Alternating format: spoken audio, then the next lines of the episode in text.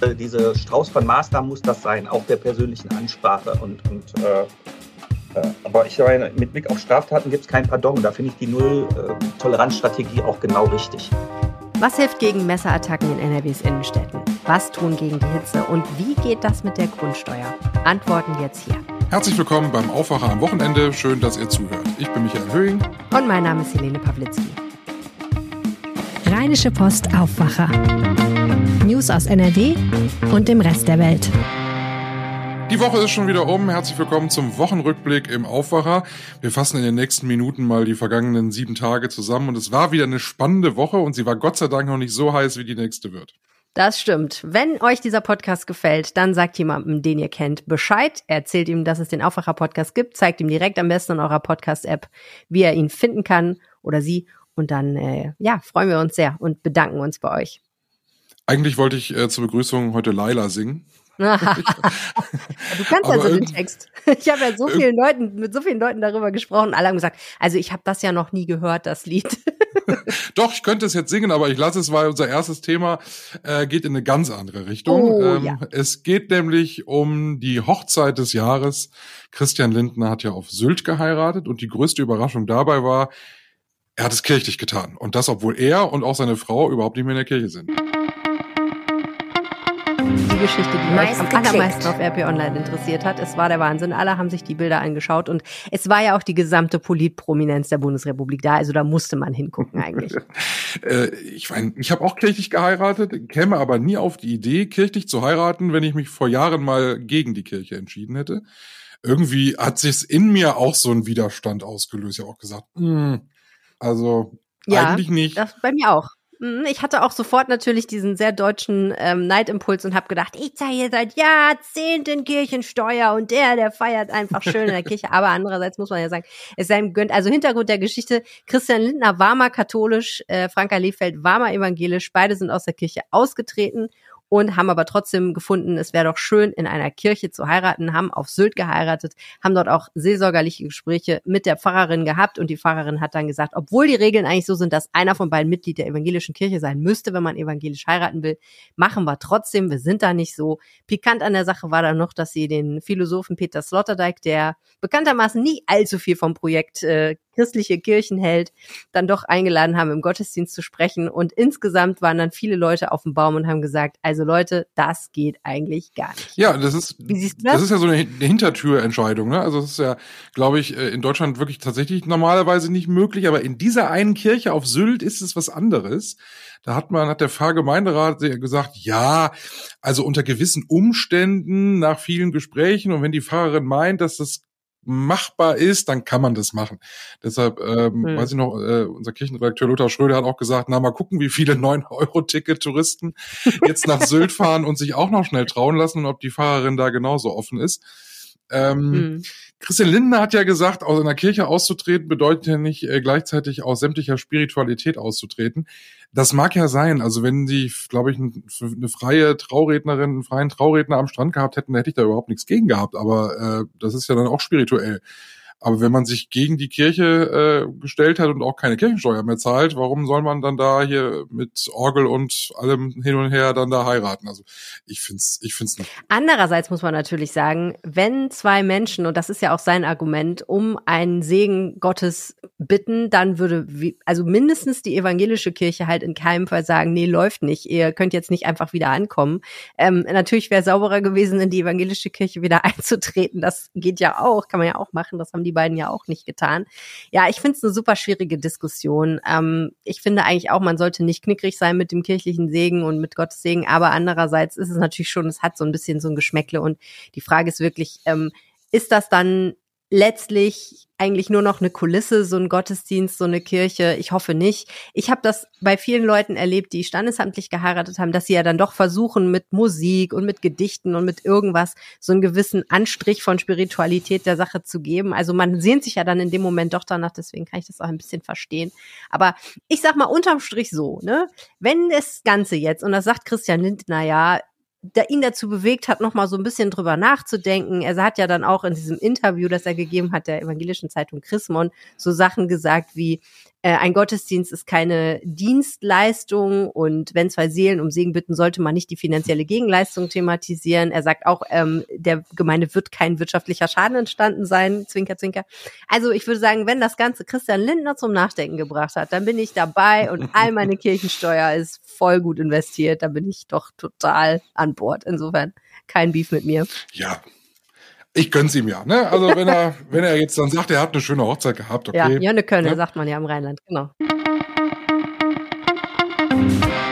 What der Woche. Das Wort der Woche diese Woche ist eine Geschichte, die wir im Aufwacher-Podcast besprochen haben und äh, ehrlich gesagt, die mich nicht so richtig losgelassen hat. Äh, Max Plück hat sie erzählt. Es geht um ein Gebäude in Detmold.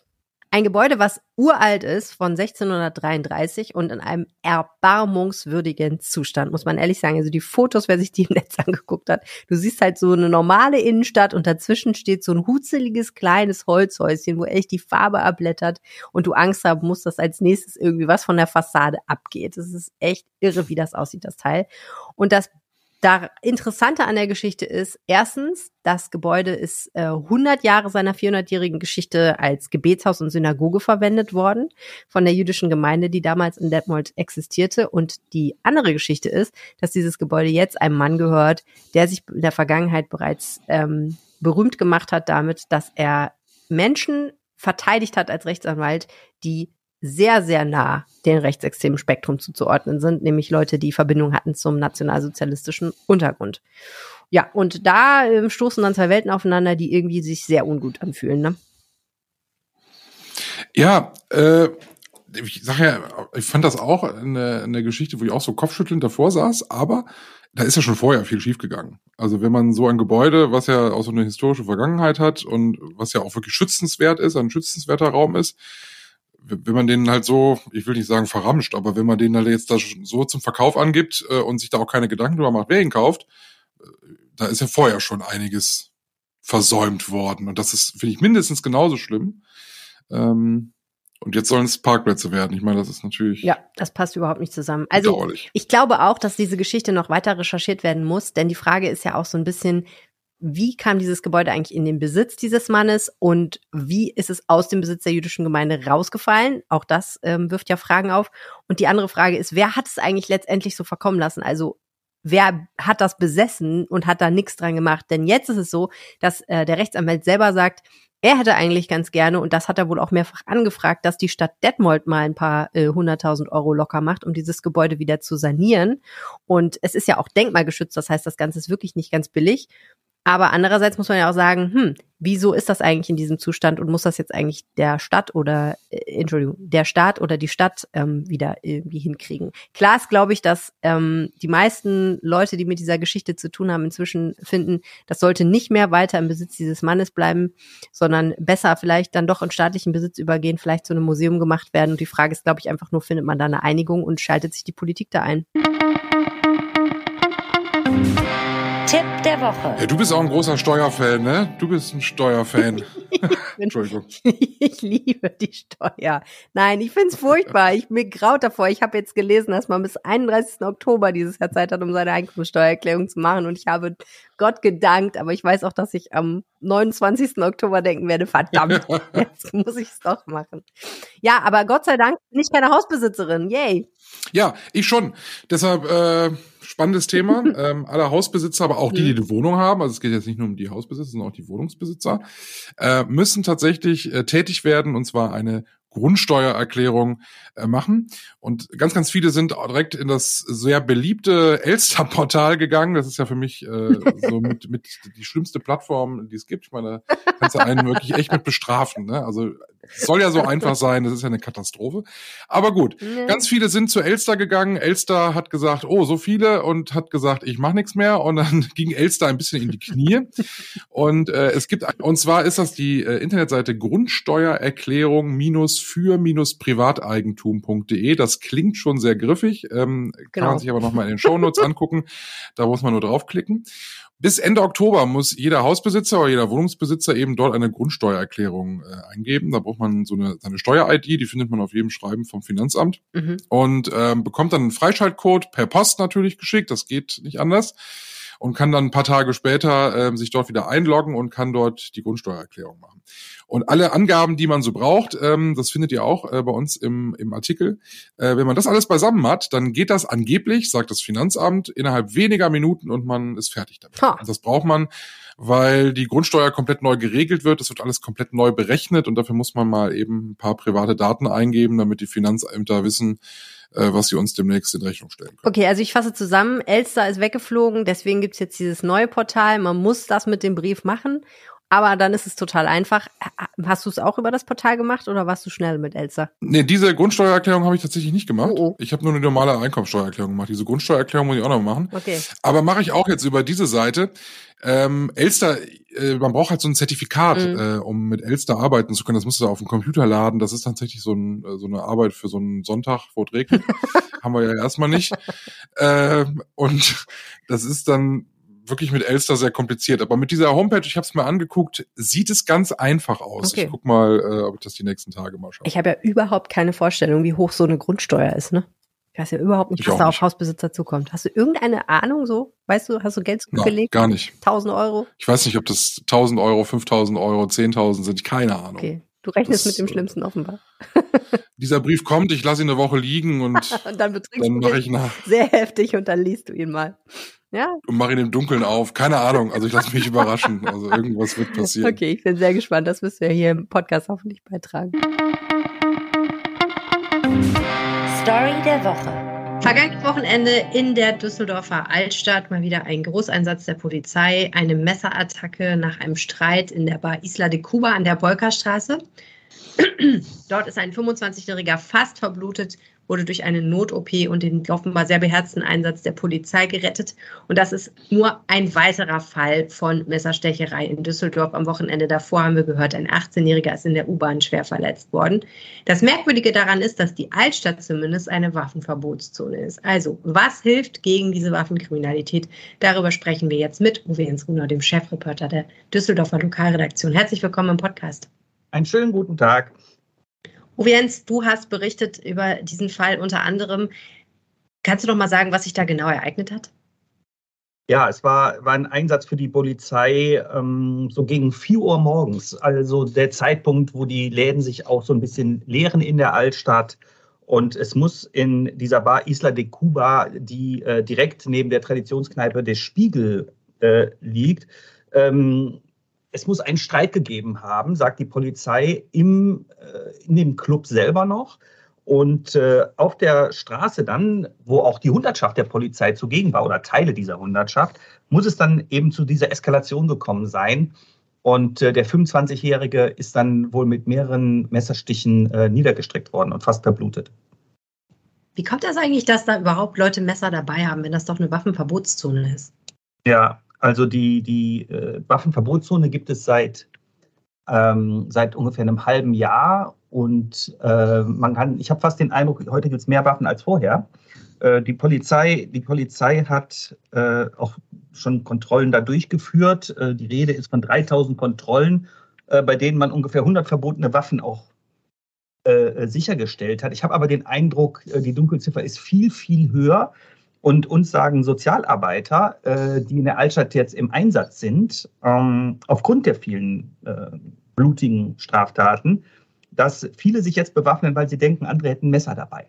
Leute haben Messer dabei, weil andere Leute ein Messer dabei haben. Also es ja. ist eine klassische Spirale eigentlich. Ja, es ist eine absolute Spirale und ähm, ich habe ehrlich gesagt den Eindruck, man muss äh, es viel mehr in die Köpfe der vor allem jungen Männer bringen, dass das verboten ist. Und das geht eigentlich nur über einen noch massiveren Kontrolldruck, Schwerpunkteinsätze. Äh, vergleichbar haben wir das ja im Augenblick bei den Autoposern. Da kontrolliert die Polizei immer wieder sehr auffällig. Äh, das geht durch die sozialen Medien. Und mittlerweile wissen hier unsere oder wissen die die Autofahrer, das hört hier die Polizei, aber auch die Verkehrsverwaltung aus den anderen Städten, dass da gesagt wird, oh, wir können nicht mehr nach Düsseldorf fahren, da wird so viel kontrolliert.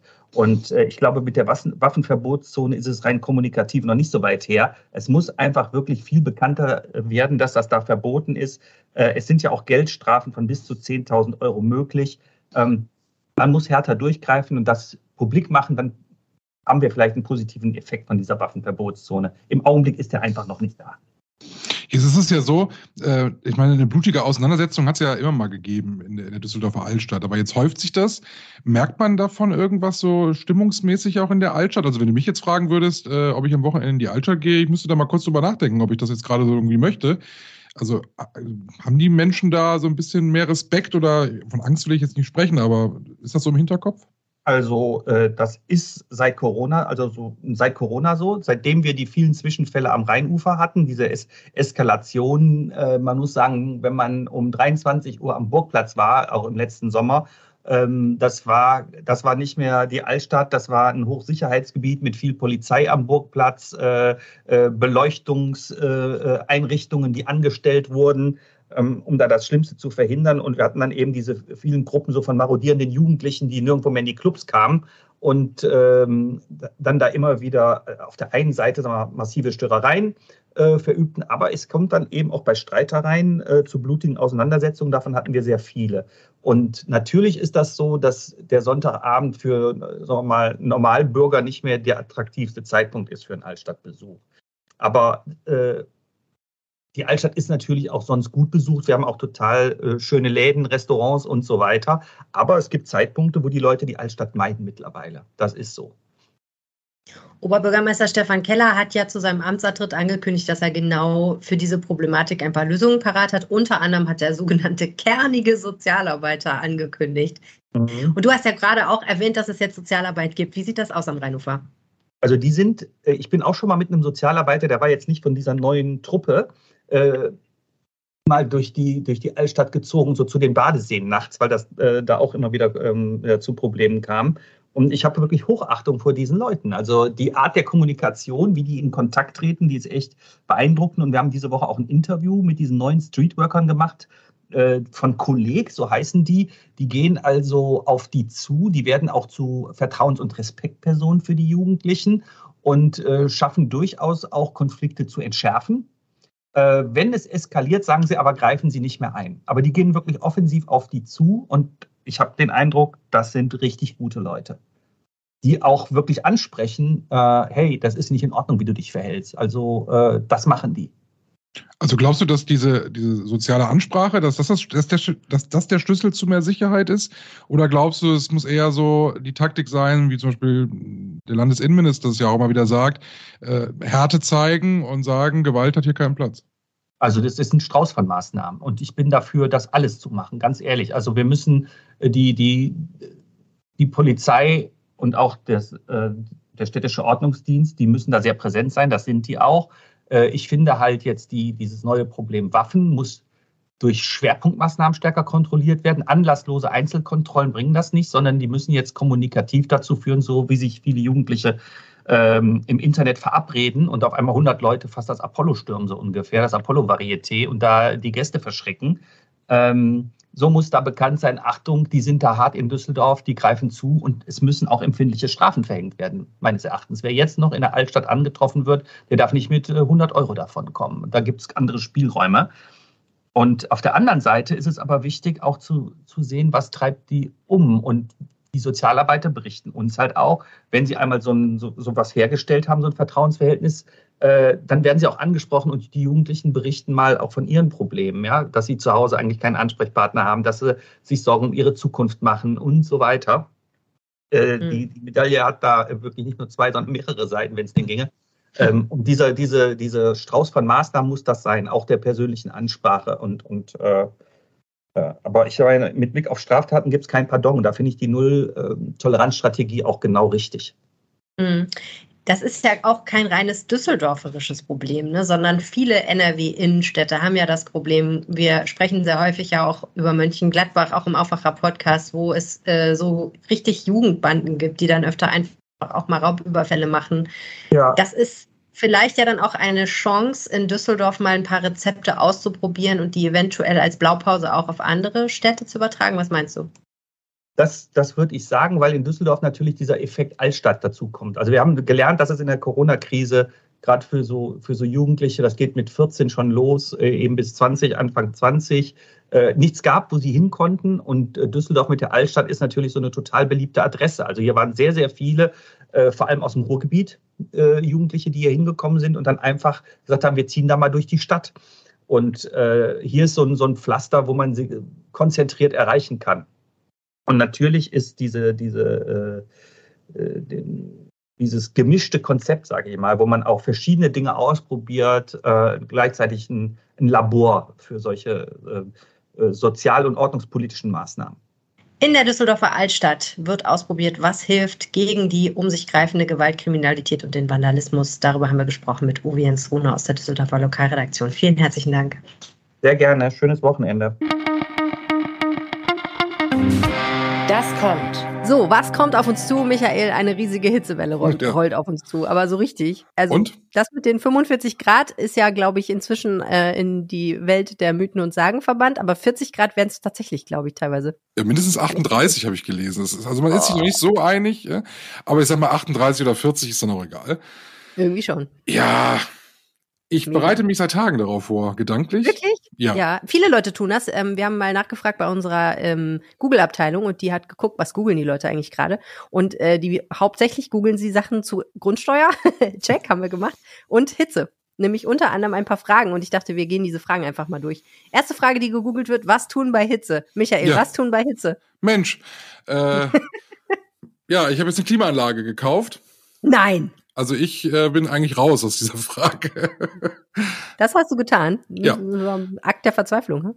Ja, ich habe dann auch direkt noch eine teure gekauft, die auch heizen kann, weil wir sollen ja demnächst mit Strom heizen, wenn kein Gas mehr kommt. Also ich bin ja bin ja lernfähig und äh, mal gucken. Also sie soll angeblich so laut sein wie ein Presslufthammer. Da habe ich ein bisschen Angst, aber egal. Ich habe gute Ohrstöpsel, Hauptsache kühl. Okay, alles klar. Ja, du bist auf alles vorbereitet, ob Hitze oder Sonnenschein. Also was tun bei Hitze? Ich würde sagen möglichst nichts wäre meine Antwort auf diese Frage. Was essen bei Hitze? Michael, dein kulinarischer Tipp bei Hitze? Äh, Chili con carne. Nein, warum doch. das denn? Ja, oh. doch. Echt? Ja, das ist wirklich gut. Weil, weil scharf? Weil scharf und ich habe mit scharfem Essen in Hitze eigentlich immer ganz gute Erfahrungen gemacht. Ich meine, was ich auch, klar, der Klassiker ist Salat, ne? Äh, ähm, ach, ja, aber wenn die schnell genug ist, dann sieht der auch nicht mehr so gut aus bei 38 Grad. Grillen, ja, Grillen machen wir ja irgendwie alle ja, seit äh, seit April schon irgendwie jedes Wochenende, oh. weil das Wetter ist ja immer toll. Ähm, ja. Also Chili, Chili con Carne ist, ist super. Ähm, scharfes Essen bei Hitze lenkt halt ab. Man schwitzt nicht mehr wegen der Hitze, sondern wegen dem Chili. Man und, muss halt äh, über dem Herd stehen, ne? Dem heißen Herd und an dem heißen Topf rühren und so. Oh ja. Ja? Nicht? Kann gut, man auch mal machen lassen. Okay. Ich lasse mich, genau, ich lasse mich einladen zum Chili bei dir. Mein Tipp äh, bei Hitze ist die Kombination Wassermelone, Feta und Oliven. Äh. Ach komm. Ist super. Ja? Schön süß und saftig, ordentlich Flüssigkeit, schön salzig, das ist gut für die Elektrolyte. Oliven sind eh gut. Man kann die Oliven auch, wenn man möchte, durch Cashewnüsse ersetzen, durch gesalzene. Aber das ist eine super Kombi bei Hitze und macht null Arbeit. Du schneidest ein paar Sachen, hackst sie grob mit dem Messer in ein paar Teile und dann kannst du sie dir auf dem Sofa liegend im Badeanzug in den Mund stopfen. Wassermelone mit oder ohne Kerne? Ich finde die Kerne gut. Ich mag die auch. Ja. Wie, wie, wie, wie sagt der Koch immer, es hat so seinen gewissen Crunch. der ist ja wichtig bei so einem Essen, ja. So, nächste Frage. Was muss der Arbeitgeber bei Hitze tun? Ja, Hast du eine Ahnung? Ja, so sieht's aus. Nee, leider nicht. Also, ich habe das mal nachgeguckt. Ähm, es ist so, wenn die Temperatur über 26 Grad steigt, gibt es irgendeine so schwammige Kannregelung. Das kann man mehr oder weniger vergessen. Aber wenn die äh, Temperatur am Arbeitsplatz über 30 Grad steigt, dann muss der Arbeitgeber tätig werden und für Abkühlung sorgen. Mhm. Also dann muss er irgendwas tun, damit es nicht mehr so unerträglich heiß ist. Zur allergrößten Not muss er kühle Räume äh, bereitstellen, damit du dort eine Pause machen kannst. Was du nicht machen darfst als Arbeitnehmer, ist einfach selber beschließen, dass es zu heiß ist und nach Hause gehen. Das geht nicht. Was ich sehr spannend fand, war, wenn du im Homeoffice bist und es handelt sich um Telearbeit, nicht mobiles Arbeiten, sondern die berühmte Telearbeit, nämlich dein Arbeitgeber stellt dir einen Arbeitsplatz zur Verfügung im Zuhause, dann muss der da auch dafür sorgen, dass es kalt ist. In dem Fall müsste er dir sozusagen deine Klimaanlage kaufen. Die meisten Leute, die im Homeoffice sind, machen aber natürlich mobiles Arbeiten. Das heißt, sie wählen selber ihren Arbeitsplatz und dann ist der Arbeitgeber raus. Und äh, in, auf der Seite der Industrie- und Handelskammer, auf der ich war, wo das alles geschildert war, stand aber, der Arbeitgeber hat natürlich auch ein Interesse daran, dass die Leute nicht eingehen beim Arbeiten und sollte deswegen klimatisierte Arbeitsräume zur Verfügung stellen. Aha. Ja. Was anziehen bei Hitze, Michael? Nichts. also im Homeoffice dann bleiben. ja, Im Büro ist das nicht ganz so gut. Ja, okay. Und was trinken bei Hitze?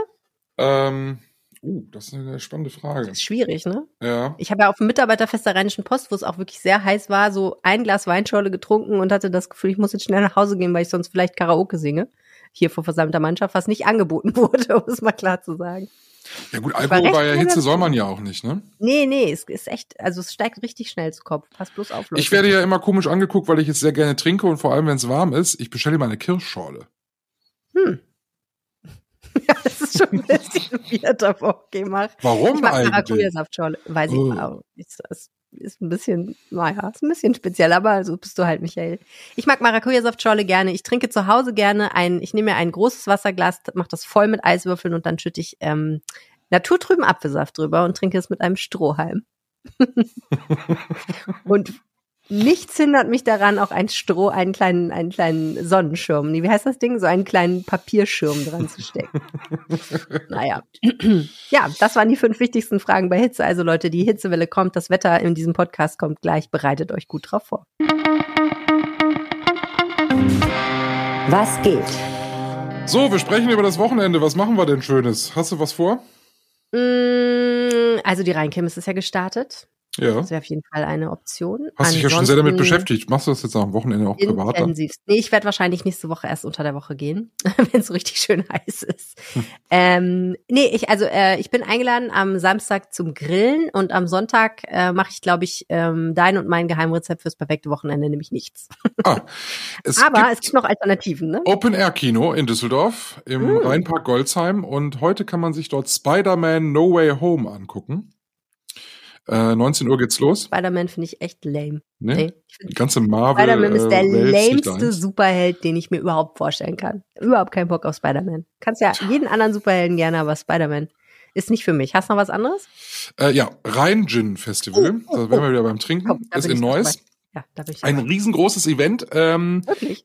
hat gestern schon angefangen und geht bis zum 17., also bis morgen. Krass. Äh, äh, es ist ein Gin-Bar aufgebaut. Es gibt viele Aussteller dort. Ähm, da kann man ganz viel Gin trinken äh, aus der ganzen Welt und kann sich dann vor allem mit Fachleuten austauschen. Ich habe viele Freunde, die so große Gin-Fans sind. Also es gibt Aha. da wohl auch sehr viel zu besprechen. Die fachsimpeln dann stundenlang darüber. Ich bin da ehrlich gesagt raus. aber äh, es gibt viele, die sich mit Gin wirklich sehr gut auskennen. Ähm, das Ganze ist dann äh, von 14 bis 21 Uhr mhm. und in Zeughaus in Neuss. Und das ähm, kostet 18 Euro eigentlich Eintritt. Ist Okay. relativ teuer. Ja. Äh, da ist auch nichts drin. Also Nee. trinken und essen musst du selbst noch bezahlen. Also Glas selber jetzt kein, mitbringen? ja, ist also kein Gin inkludiert oder so. Oh. Und weil das ausverkauft ist in der Veranstaltung, gibt's nur noch ein Kombi-Ticket. Das lohnt sich aber dann, 25 Euro. Da kann man sowohl auf die Messe gehen, als auch im Anschluss dann noch auf die äh, After-Gin-Party. Und das dann für 25 Euro. Ja, die eigentliche Frage ist ja, kann ich da mit dem ÖPNV hinfahren? Weil Auto kommt da ja dann eher nicht in Frage. Neues Zeughaus liegt äh, fußläufig vom Hauptbahnhof entfernt. Perfekt, alles klar, weiß ich Bescheid. So, und hast du noch was für Kinder? Äh, ja, aber auch für Erwachsene. Also zum 13. Mal gibt's im Duisburger Zoo den Zoolauf. Also Hm. kann man äh, ein paar Kilometer abreißen, fünf sind es, um genau zu sein. Und du läufst eben nicht an so einer langweiligen Strecke. Ich, deshalb jogge ich ja nicht, ne, weil mir das ja zu langweilig ist. irgendwie Deswegen. durchs Grüne zu laufen. Und äh, das kannst du im Duisburger Zoo machen und läufst dann quasi so an den Tieren vorbei.